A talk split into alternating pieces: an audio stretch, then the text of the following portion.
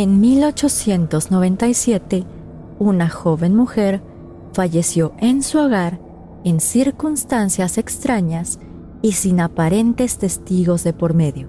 Sin que la policía tuviera intenciones de investigar su muerte, el espíritu de esta mujer regresó de la tumba para delatar a su asesino. Mis estimados, muy buenas noches. Les habla Señor Oscuro y hoy hablaremos del fantasma de Greenbrier.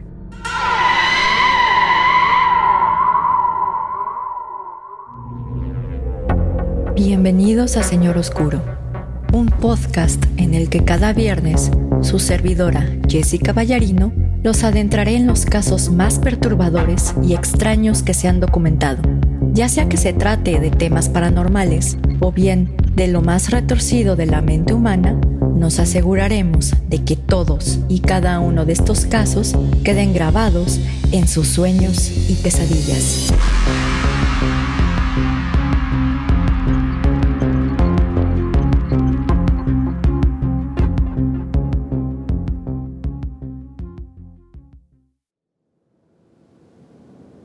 Mis estimados amigos ferales y críptidos domesticados, muy buenas noches. Les habla Jessica y les doy la bienvenida a un nuevo episodio de Señor Oscuro. Antes de empezar con el episodio de hoy, tengo que dar un aviso legal, ya que el contenido del mismo puede ser sensible para algunas personas, por lo que se recomienda discreción. En esta ocasión, les traemos el primer y único homicidio en toda la historia de los Estados Unidos de América que ha sido resuelto por un espíritu.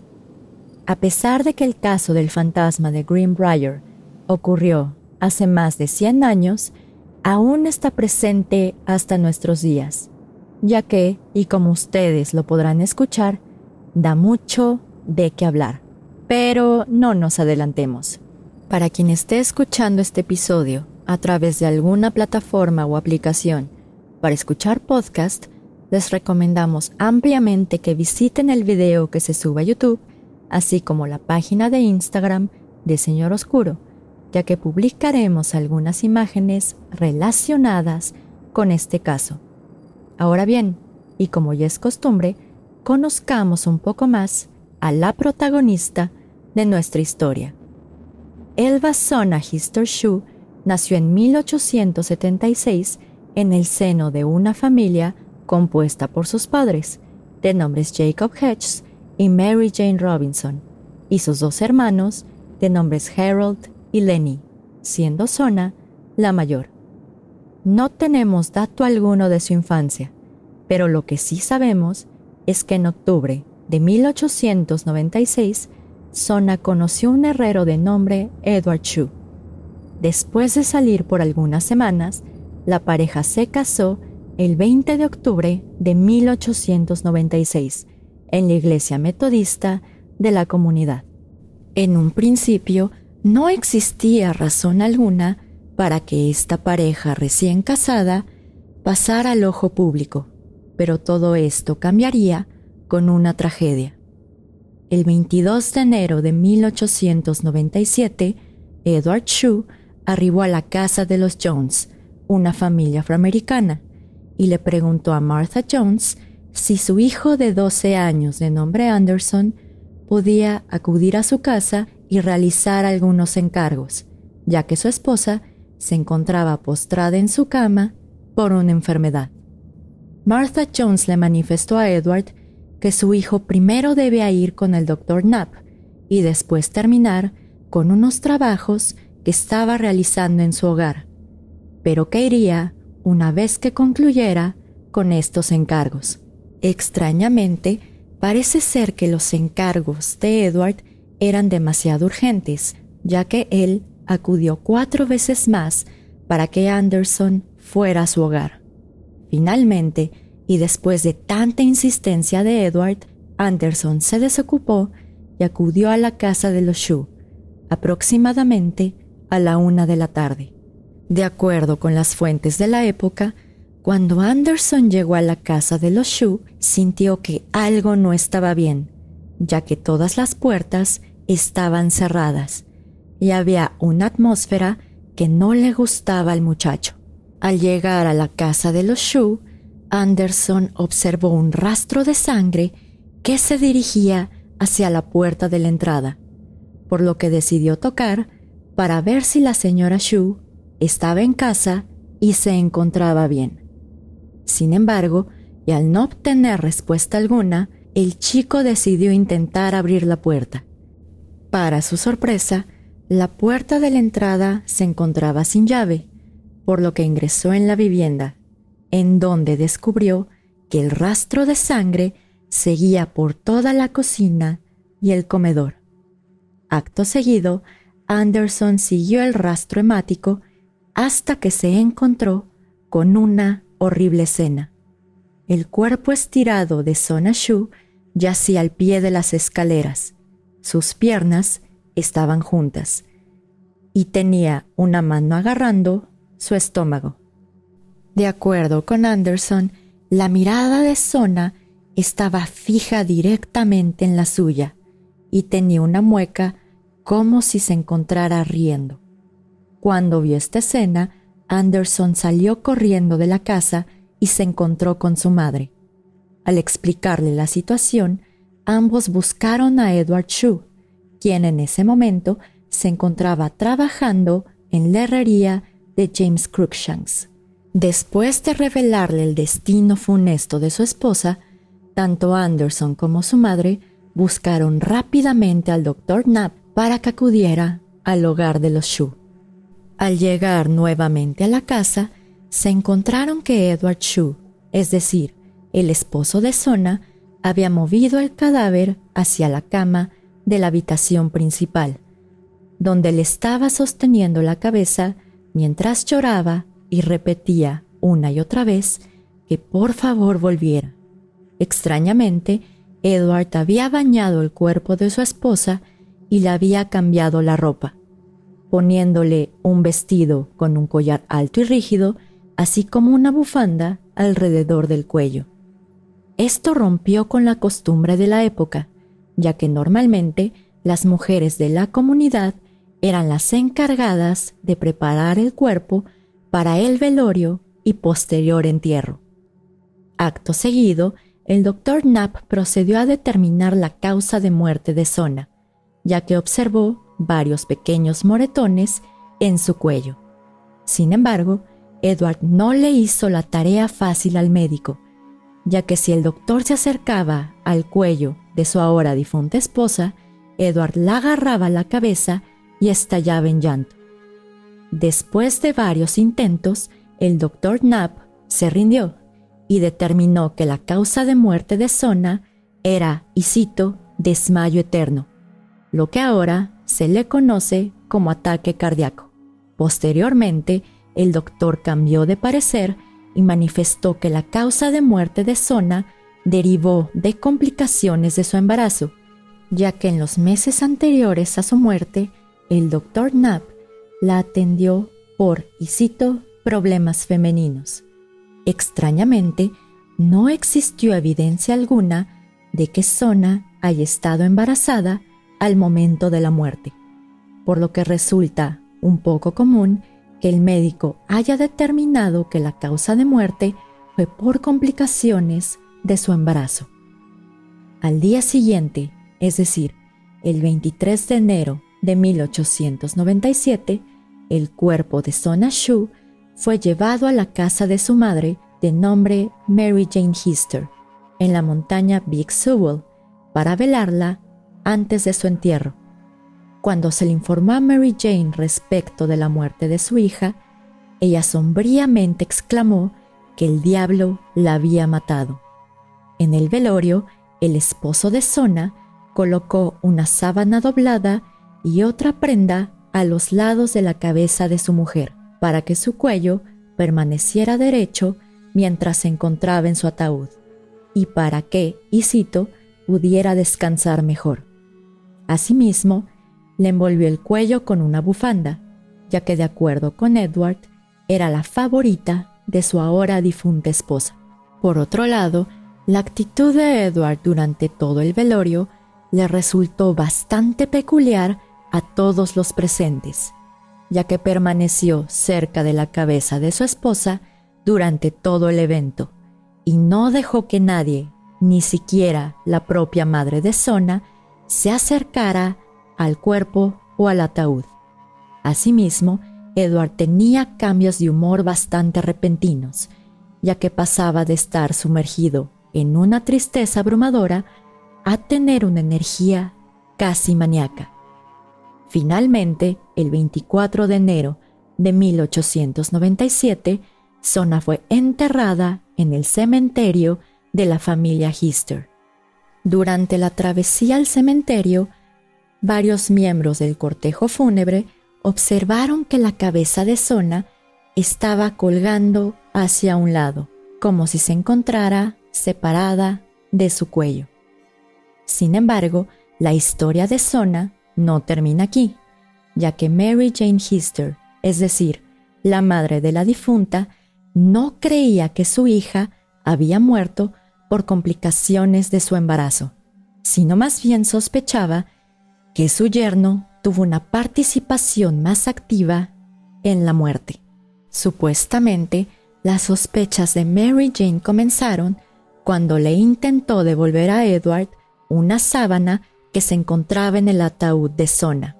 Cuando Edward se negó rotundamente a recibirla, Mary Jane se llevó la sábana a su hogar y decidió lavarla, ya que desprendía un olor extraño. Cuando Mary introdujo la sábana en una cubeta con agua, ésta se tiñó de color rojo sangre, y la mujer interpretó esta señal de que Sona había sido asesinada. Derivado de lo anterior, Mary comenzó a orar fervientemente, con la esperanza de que alguien o algo le revelaran la verdad detrás del funesto final de su hija. Y curiosamente, sus plegarias fueron escuchadas. Una semana después del funeral de Sona, Mary estaba durmiendo en su cabaña cuando fue despertada por un ruido en su habitación. Al investigar la fuente del ruido, Mary logró distinguir al espíritu de su hija entre la total oscuridad de su habitación. De acuerdo con Mary, parecía que Sona quería decirle algo, aunque por alguna u otra razón no emitió palabra alguna. En ese momento, Mary intentó tomar la mano de su hija, pero el espíritu desapareció repentinamente. Dos noches más pasaron y el espíritu de Sona se siguió manifestando ante la presencia de su madre. Finalmente, en la cuarta y última noche, Sona le reveló a Mary Jane que el autor detrás de su muerte era nadie más y nadie menos que su esposo Edward Shue. De acuerdo con este espíritu, Edward la asesinó en un arranque de ira, al asfixiarla y partirle el cuello por la mitad, exactamente entre la primera y la segunda vértebra. Para demostrarle a su madre que lo que decía era verdad, Sona le daba la espalda y rotaba la cabeza 180 grados. Después de estas cuatro noches, Mary Hister y su cuñado de nombre, Johnson Hister, acudieron con el fiscal del pueblo de Lewisburg, de nombre John Alfred Preston, y le contaron respecto de las apariciones fantasmales de Zona y de cómo creían firmemente que el responsable detrás de su muerte era Edward Shue.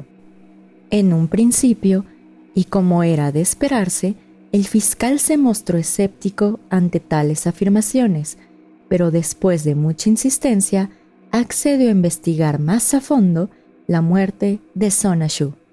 Derivado de lo anterior, el fiscal interrogó al doctor Knapp, es decir, el médico que estableció la causa de muerte de la mujer, y se sorprendió al saber que Edward Shue le impidió analizar completamente el cuerpo de Loxisa. Asimismo, al interrogar a las personas que estuvieron presentes en el velorio y al saber del extraño comportamiento de Edward, el fiscal finalmente tenía suficiente evidencia para ordenar la exhumación del cadáver de Sona. Como ustedes se pueden imaginar, Edward protestó vigorosamente en contra de la exhumación del cuerpo de su esposa, pero no le quedó más remedio que acompañar al fiscal y al doctor de la comunidad. Mientras el grupo se dirigía al cementerio, Edward exclamó lo siguiente y cito, En el nombre de Dios, no sé por qué le están sacando, no van a encontrar nada. Y desafortunadamente para Edward, estaba completamente equivocado.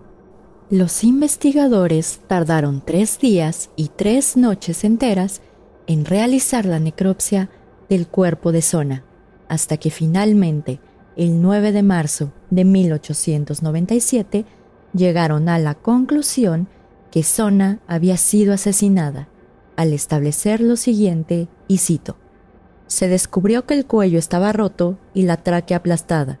En la garganta se observaron las marcas de los dedos que indicaban que había sido asfixiada. Asimismo, el cuello se encontraba dislocado entre la primera y la segunda vértebra. Los ligamentos estaban desgarrados y rotos. La tráquea había sido aplastada en un punto frente al cuello.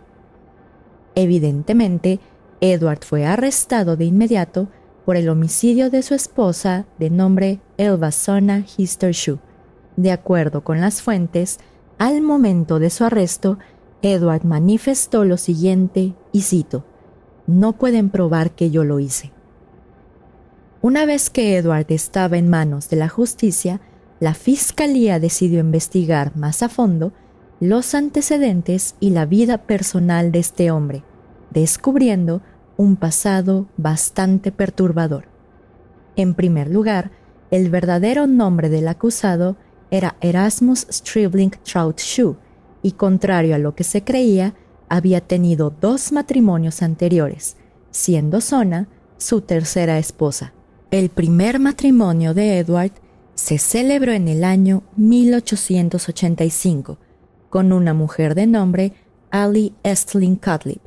De este matrimonio nació una pequeña de nombre Gerta, pero acabó en divorcio mientras Edward cumplía una condena por robarse unos caballos. Al hablar con la primera esposa de Edward, ella manifestó que él era un hombre bastante violento y que la golpeó en varias ocasiones mientras duró su matrimonio. Su segundo matrimonio data del año 1894 con una mujer de nombre Lucy Ann Treat, quien falleció ocho meses después de la boda en circunstancias misteriosas. De acuerdo con Edward, Lucy murió cuando unos ladrillos de una construcción le cayeron por accidente en la cabeza, aunque varios integrantes de la familia de la mujer sospecharon que Edward le había lanzado los ladrillos de manera intencional. Mientras tanto, Edward se regocijaba en prisión y exclamaba que saldría absuelto por la falta de pruebas. Asimismo, llegó a manifestarle en varias ocasiones a sus compañeros de celda que en cuanto saliera se casaría siete veces, ya que esa era su meta en la vida. El 22 de julio de 1897, Edward Shue compareció ante el juez de nombre J. M. McWhorter en el Tribunal de Circuito del Condado de Greenbrier para responder por los cargos existentes en su contra. Como ustedes se pueden imaginar, la Fiscalía en ningún momento hizo mención de las apariciones del espíritu de Zona hacia su madre, sino más bien basaron su teoría del caso en evidencia circunstancial. El fiscal John Alfred Preston llamó al estrado al doctor Knapp, quien explicó que el cuello de Zona había sido dislocado de una manera tan perfecta que tardó tres días en detectar esta lesión. Asimismo, el médico estableció que la lesión que presentó Zona era de tal naturaleza que se descartó de inmediato que haya sido realizada en un intento de suicidio. Otros testigos refirieron que Edward Chu fue la última persona que se encontraba en la casa antes de la muerte de su esposa y de cómo había preparado el cadáver antes del velorio. Asimismo, hicieron referencia a que en el camino al cementerio, la cabeza de la mujer se veía un poco más suelta de lo normal, como si estuviera separada de su cuello. Curiosamente, quien hizo mención de las apariciones del espíritu de Zona fue el abogado defensor de Edward Shue, de nombre William Rucker.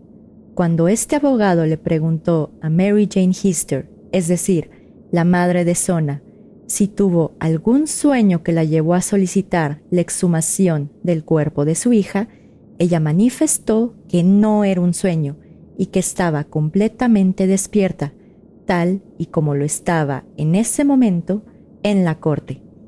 Posteriormente, Mary Jane les relató a los miembros del jurado la versión de los hechos manifestada por el espíritu de su hija. La noche del asesinato de Sona, Edward llegó de la herrería y parecía bastante enojado. Cuando Sona le dijo a su esposo que estaba lista la cena, Edward comenzó a gritarle porque no había preparado carne. Sona le respondió que había mucha comida como pan, mantequilla, salsa de manzana, conservas y otras cosas que servían para una buena cena. En ese momento, Edward se tornó iracundo, tomó ambos lados de la cabeza de su esposa y repentinamente le aplicó una llave y le dislocó el cuello en el proceso. Asimismo, cuando se le preguntó a Mary Jane si estaba dispuesta a aceptar que las cuatro apariciones o visiones que tuvo de su hija eran meros sueños, ella manifestó que, y cito, si digo eso, estaría mintiendo. El siguiente en tomar el estrado fue el mismísimo Edward Shue, quien habló extensamente y fue muy minucioso al describir hechos sin importancia, pero negó prácticamente todo lo declarado por los otros testigos. Asimismo, manifestó que la investigación de la Fiscalía fue realizada con el objeto de causarle despecho y para finalizar protestó de manera vehemente a favor de su inocencia y así llamó a Dios como su testigo. Como ustedes se pueden imaginar, la actuación de Edward en el tribunal le causó una impresión bastante desfavorable al jurado, la cual no mejoró cuando Edward le solicitó a los presentes que lo vieran a los ojos y le dijeran que era culpable. Después de deliberar por una hora, el jurado encontró a Erasmus Stribling Trout Shoe, también conocido como Edward Shoe, culpable por el asesinato de su esposa de nombre Elva Sona Hister Shoe, condenándolo a cadena perpetua. Sin embargo, esta condena no fue del agrado de varias personas del pueblo, ya que consideraron el crimen cometido por Edward solamente podía ser pagado con su muerte.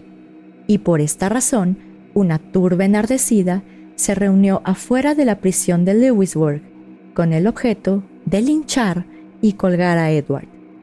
Afortunadamente, un sheriff de apellido Nickel se enteró de esta situación y se dirigió rápidamente a la penitenciaría para convencer a la multitud de dejar a Edward con vida. Sorprendentemente, sus palabras fueron escuchadas por los integrantes de la turba y decidieron dejar que Edward cumpliera su condena en prisión. Dos días después de este incidente, Edward fue trasladado a la penitenciaria de Mountsville, donde finalmente falleció el 13 de marzo de 1900. Pero en fin, mis estimados amigos ferales y críptidos domesticados, ¿ustedes qué piensan? ¿Creen que efectivamente desapareció el espíritu de Zona ante su madre? ¿O realmente creen que fueron una serie de alucinaciones que por suerte o fortuna ayudaron a descubrir al asesino? Ya saben que nos importan mucho sus comentarios y para eso están nuestras redes sociales, que por cierto mencionaremos al final. Pero en fin, por mi parte solo me queda despedirme, desearles que tengan una bonita semana y recordarles que los saludos se quedan al final, por si desean quedarse con nosotros más tiempo. Así que nos vemos el próximo viernes en otro episodio de Señor Oscuro. Señor Oscuro se despide por el momento. Muy buenas noches.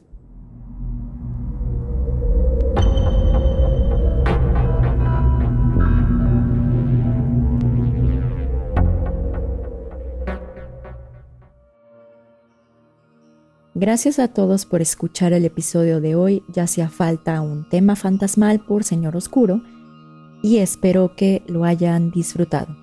Pero en fin, si les gustó mucho el episodio de hoy, nos pueden encontrar en Facebook en la página web www.facebook.com diagonal mrs.oscuro, en Instagram en el nombre de usuario arroba colectivo.sr.oscuro o bien en cualquier página o aplicación para escuchar podcast bajo Señor Oscuro y finalmente en YouTube bajo ese mismo nombre, Señor Oscuro. Como siempre, le quiero enviar un fuerte saludo a Antonio de Relatos de Horror, y si no lo conocen, lo pueden buscar bajo ese mismo nombre en Facebook, Instagram, YouTube y Spotify. También un fuerte saludo a Chiral Sound, que ellos nos ayudan a hacer las ediciones de los episodios. Le quiero mandar un fuerte saludo a los ganadores de la rifa Karen Mariana Acevedo Escobedo y a Leirbach. Y evidentemente, como quedó libre la playera de Ted Bundy, ya veremos si hacemos otra rifa, si la rifamos con más cosas o si armamos otra dinámica. En Facebook un fuerte saludo a Miriam Alejandra Vázquez Colorado, Pietro Kochov, Roberto Segueda, Eleomar Ramírez, Rafael Hurtado, Gabriel Salinas, Lépez o López, no sé si lo escribí mal, y José Maldonado.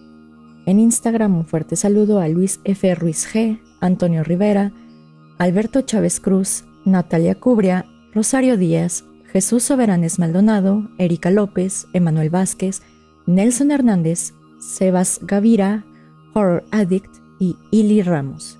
Y en YouTube un fuerte saludo a Alexander Lexiel, Ayebella y a su alter ego Costuritas Económicas, Demir Cortés, Luis José Terrero Aquino, Gustavo Nazar, Wesley Hassinger y Viaje a lo desconocido. Así que mis estimados, ya saben que siempre agradecemos mucho que los podamos acompañar o que nos sintonicen y por mi parte ya solo queda desearles que tengan una muy buena semana y nos vemos el próximo viernes en otro episodio de Señor Oscuro. Señor Oscuro se despide por el momento. Muy buenas noches.